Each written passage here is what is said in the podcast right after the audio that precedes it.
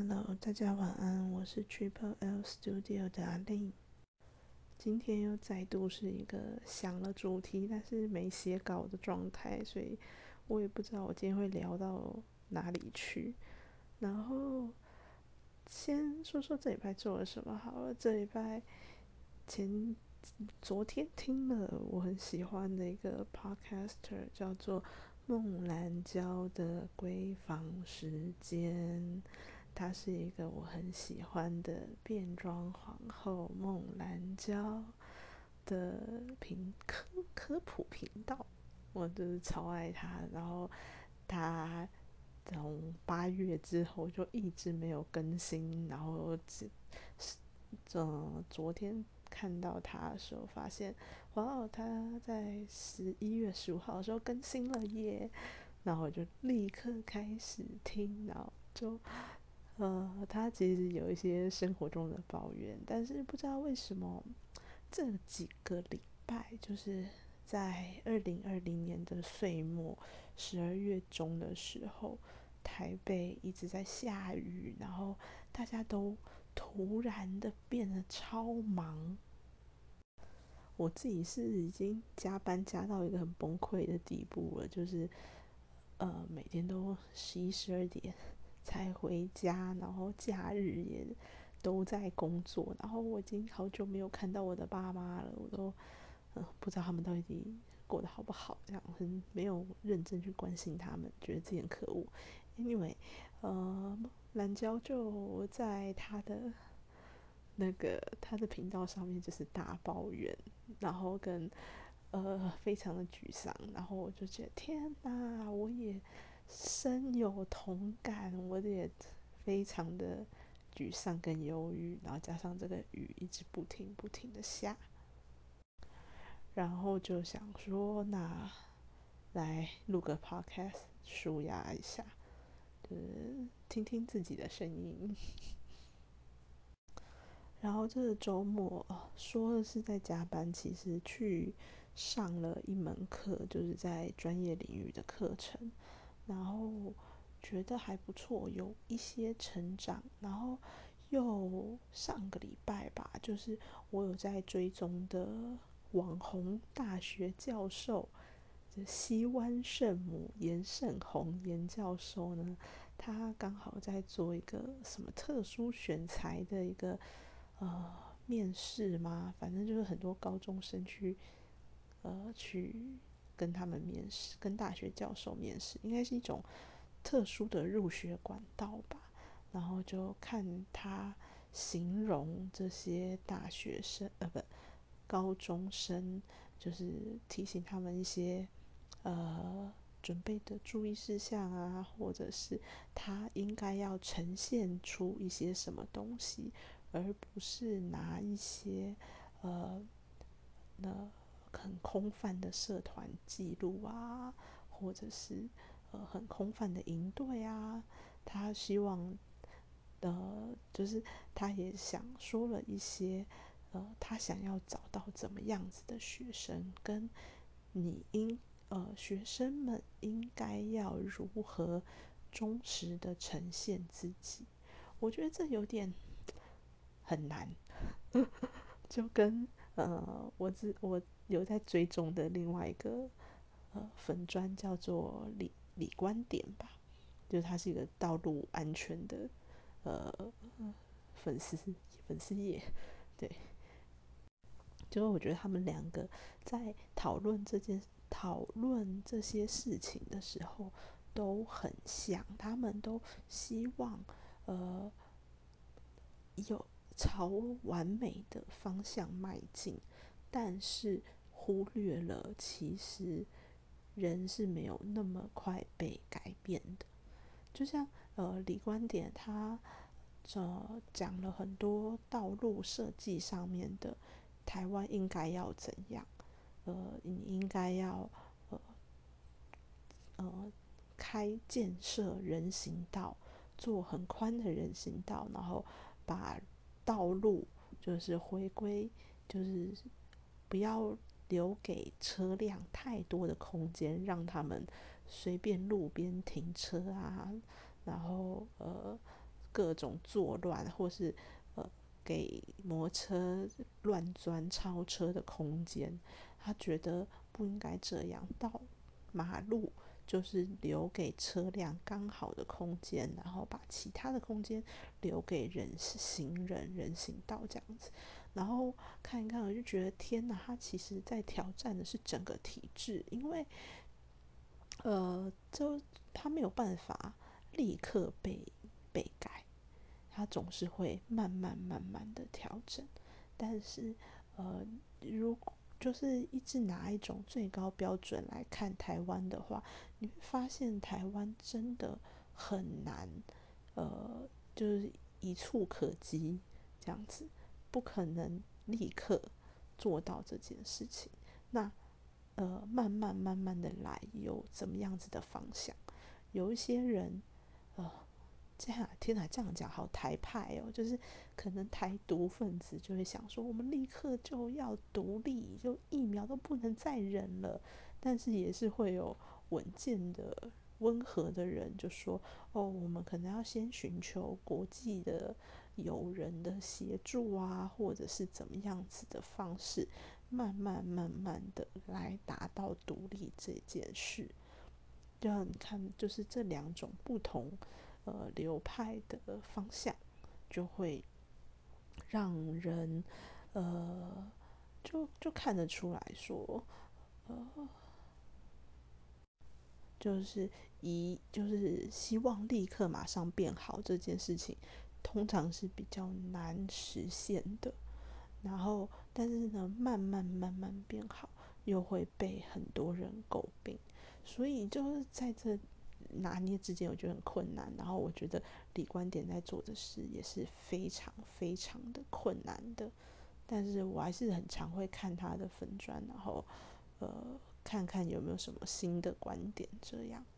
那会回到那个严教授是个圣母圣母大人，我觉得他在找的学生，呃呃，当然他在。很年幼的时候就对生物学有兴趣，然后所以他呃也想要找到非常认真负责、主动向学、对研究充满热爱的学生。但其实上，呃，我们整个教育体系来说，他在呃义务教育的时候。国中，呃，国小、国中，然后可能甚至到大学、呃，高中的时候，都没有认真的教导你要如何探索自己。然后突然要到大学，变得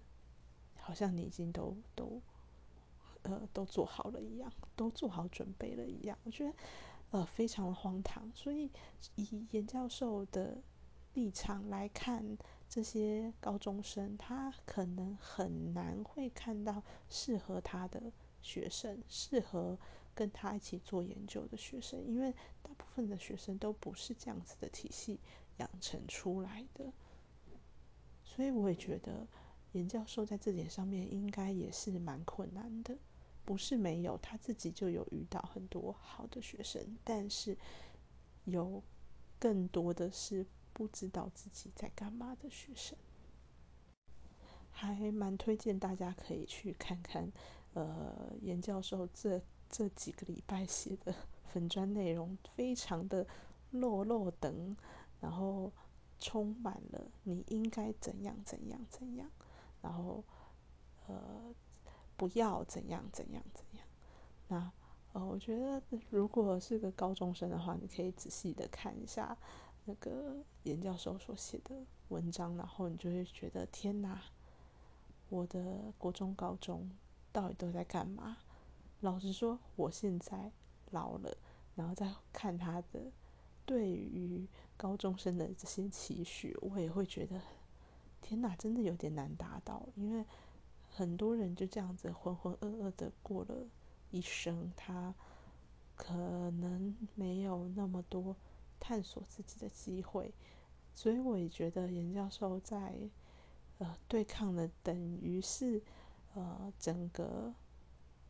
台湾的教育体制，就是你等于从国小、国中这些呃背书、呃呃写功课这类的的教育里面去，你试图去改变这件事情。那当然不能说呃教育部没有打算改变，因为你看不停的呃修改课纲，然后跟多元化、丰富化。呃，国小、国中的呃，国小的上课内容，呃，可能有国中，我不太确定这样子，所以也看得出来他们试图想要改变一些什么啦。但是哦，回归到呃台湾人的本性，跟最后你还是要呃考试考高中这件事情，就会呃非常限制大家的。选择，让我今天才看到一个朋友贴给我一个文章，他说，呃，在国小的第二专长教师，通常他们的第二专长都，呃，很弱。比方说，呃，表演艺术老师啊，就是就是上课就在看看影片，表演艺术影片，然后或者是语母语教育的本土教语言教育的老师。就是照表抄课啊，什么之类的，所以他觉就是有立委吧，就觉得这样子的老师非常的糟糕。但是，我觉得，呃，一个是可能这个老师真的是呃不太用心在他的去丰富他的课程，然后另外也是呃。感觉这类型的课程有点像是通识课，就是带你理解这个社会，就是带你呃脑子里面装些呃跟跟读书无关的事情，但是跟社会这件事情有关的课程。那我就觉得，如果你要要求一个表演艺术老师，然后都要教小朋友。呃，国小的同学如何演戏这件事情，我觉得 你也太为难这些小朋友了吧。然后也呃，一个是为可能不一定会为难到老师，因为我们假定如果一个优质的老师，他就是有办法呃教教表演艺术。教人如何表演的这个艺术的人，呃，他可以就是我们假定他们都有这样子的能力好了，但是你有没有想过，呃，这位立伟大大有没有想过小朋友他可能不想要表演呢？学校擅自的开设了这堂课，然后强迫全班的同学要参加，然后他。并不是很想要参与的一项活动。如果说这些第二专场就像是选修课一样，你可以自己的选择要不要参加的话，那不想要参加表演艺术课程的同学可能会去呃上乡土教育啊等等的他有兴趣的课程，这样子才是有意义的。如果呃，我们强迫所有的小朋友都要会表演，是很荒唐啊！我觉得，如果老师以一种教你们如何认识表演艺术、如何欣赏表演艺术这件事的话，这会比较成立的。就像呃，我大学的时候有一堂通识课叫美学鉴赏，或者是呃。戏剧鉴赏就是这种鉴赏课程，它其实在培育你的，呃呃，对对于事物的一个感知的能力，不至于会说就是呃看书法或是看国画，就是会说说呃这个毛笔画的东西我也懂啊的这种很瞎的话，它。呃，美学鉴赏这件事情，其实在培育你自己能美感的能力。我觉得，呃，表演艺术这样子的课程，如果放在小学生来说的话，真的不是要来教小朋友如何精湛的演出，诶，就是这个呃取向有点奇怪。我觉得可以是那个课程目标可以把它挪为是如何呃欣赏表演艺术跟分析他们之间的美感。那我觉得这会比实际叫小朋友上台演一出戏，呃，来的更重要。因为，呃，整个班的同学，然后可能拆成几个小组，然后去排练一出戏，这件事情非常的技能性，而且，呃，圣诞节啊，什么，呃，反烟比赛啊，反毒比赛啊，这种东西。戏剧就是很常、很常出现的，就是很很容易教小朋友去排练一个戏，但是他们懂不懂什么叫做一个好的演出，或者是能不能体会世界上有各种不同的表演艺术？我觉得这个比教他们如何演戏来重要多了。就，嗯，他们老实说，我比较希望这些小孩子以后成长了，懂得赚钱了，会愿意掏钱去看戏，然后会去这些尊重这些从业人员，知道他们好看在哪里，知道他今天进入国家戏剧院。他要懂得欣赏什么地方，然后去或者去音乐厅，他要懂得听音乐会的礼貌，然后跟如何欣赏这些美妙的音符。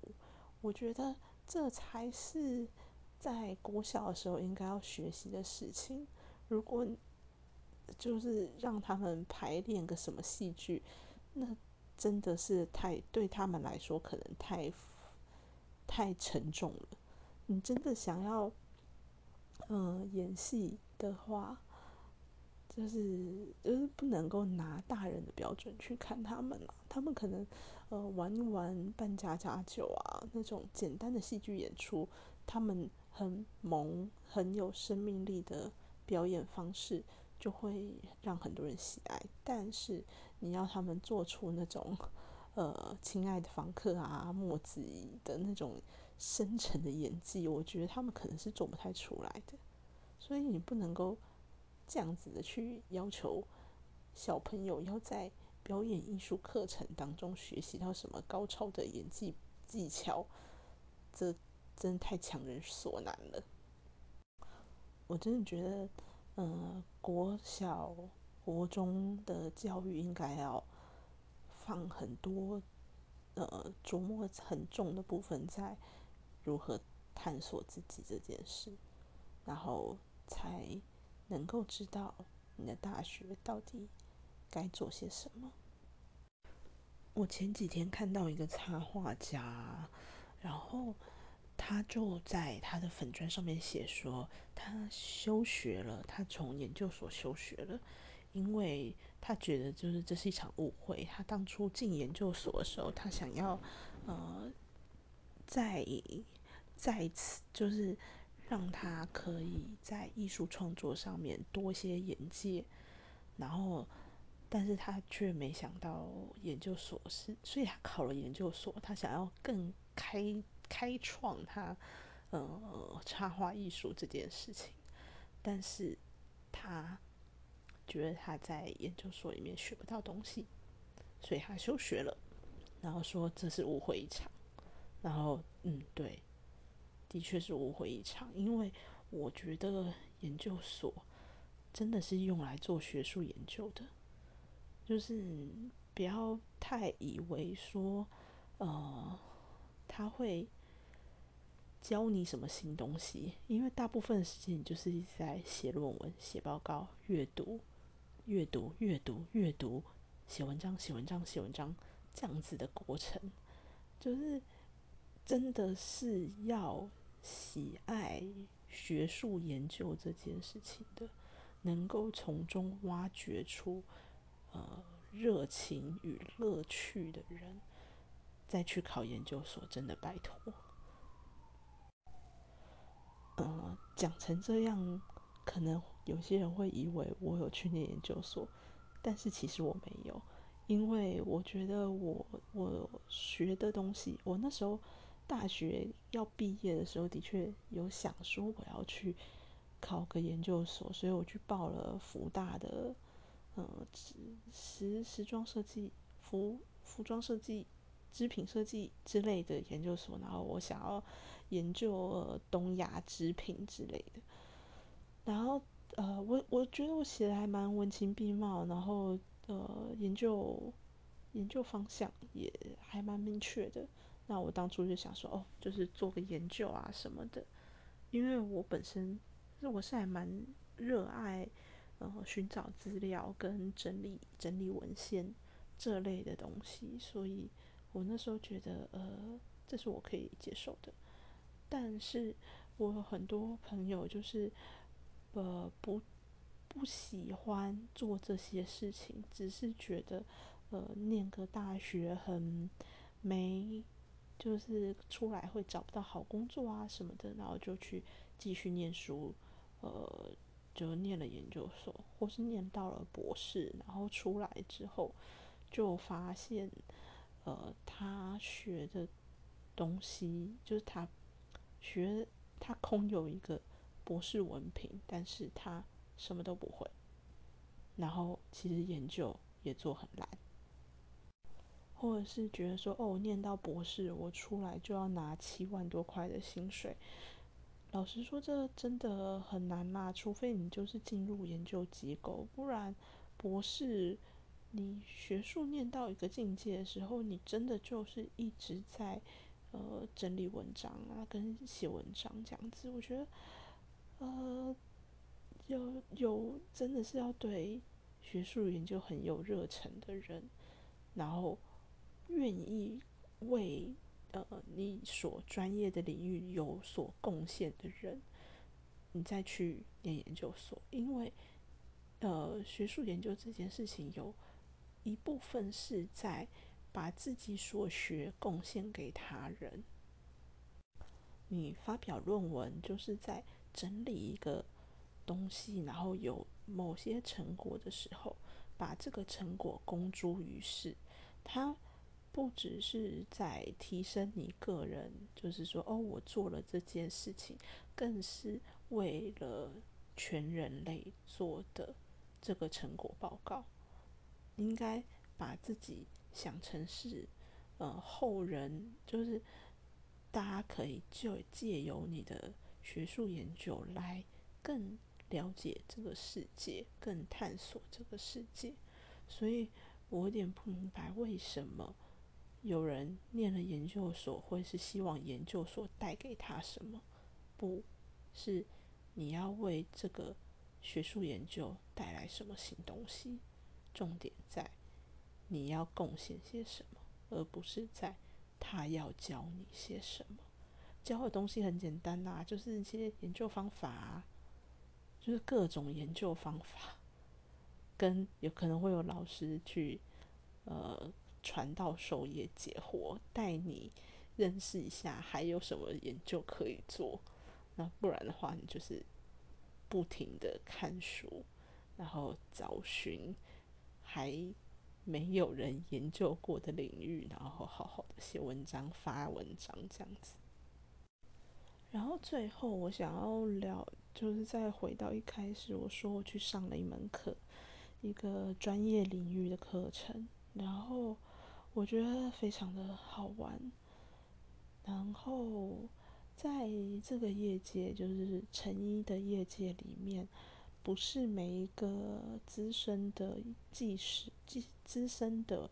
呃打板师都非常的会呃教书，有很多人他只是研究版型，然后不会教，就是然后也不会实做。他可能就是一直在诶学术研究这个领域上面，然后一直不停的精进自己版型的变化，或是对于人体构造的了解，但是他呃没有进入市场，不知道这个业就是工作，不知道要如何把自己研究出来的东西成为工作上面有用的东西。或者就是他有可能跟业界脱离太远，或者是他不会教，就是没有办法有系统的把自己的呃研究成果，然后有系统的流传下去。那其实，在成衣产业里面，很多很老的打板师都非常的有经验，然后有才华，然后就是。那个底蕴非常的雄厚，但是因为不一定会教书这件事情，要或者是他们讲话没有逻辑这件事情，以至于呃很难从中获取到什么很新的知识。每次遇到这种老师的时候，会觉得天哪，老师，我来帮你做一个完整的课程好吗？就是我来帮你规划你这。整个课程要怎么样子的安排？就我我我一直很想做这件事情，或者是因为我上了很多老师的课了，然后我想要统整出一个呃最好教导学生的方法。呃，比方说，呃，有的老师呃。有些课程一开始最简单，就是教你如何画人体的基础的原型。通常，呃，服装版型，台湾人会用文化式，就是日本的文化学院开发出来的文服装原女女子女子服装原型。然后有些人就会直接开始教，跟你说。呃，领子怎么画？然后呃，肩膀肩膀有斜度，然后你要出去呃往外画几公分，然后往下画几公分，然后连成一个线，就变成你肩膀的斜度等等，bra bra 的一些呃说法。呃，但是呢，我也有遇过老师，他非常的呃实作经验雄厚的，他反而是从教你。从量身，如何测量人体结构，跟呃人体工学这件事情开始教，那就会看到很多。因为其实我觉得我很老了，所以我我上了很多课，然后我也在这些课程中看到了很多学生，就还在念书的大学学生，或甚至高中生，或者是有兴趣的人。或者是业界有经验的板师们，然后去上课，然后每个人都有想要想要学习到的东西嘛，但是并不是每个人都能够在这里面获得新知识。像我现在，呃，有了一些打板经验之后，我再去上那些课，我就觉得，嗯，老师你在讲都是一些我已经知道的东西，你有没有一些我不知道的东西可以告诉我的？但是。我如果跟这些基础的呃学生，或者是有兴趣的人士，一般社会大众去一起上这课的时候，就是他们常常会问出一些很基础的话，然后我就觉得，就啊，这是一个开给初阶班的课程这样子。哎，关于在学习这件事情上面，还有很多很多很多可以聊的，我就是。有机会再来慢慢讲吧。然后今天的主题叫做“为学这件事”。老师、各位同学，大家好。今天带来的主题是“为学这件事”。为学这件事，好了，拜拜。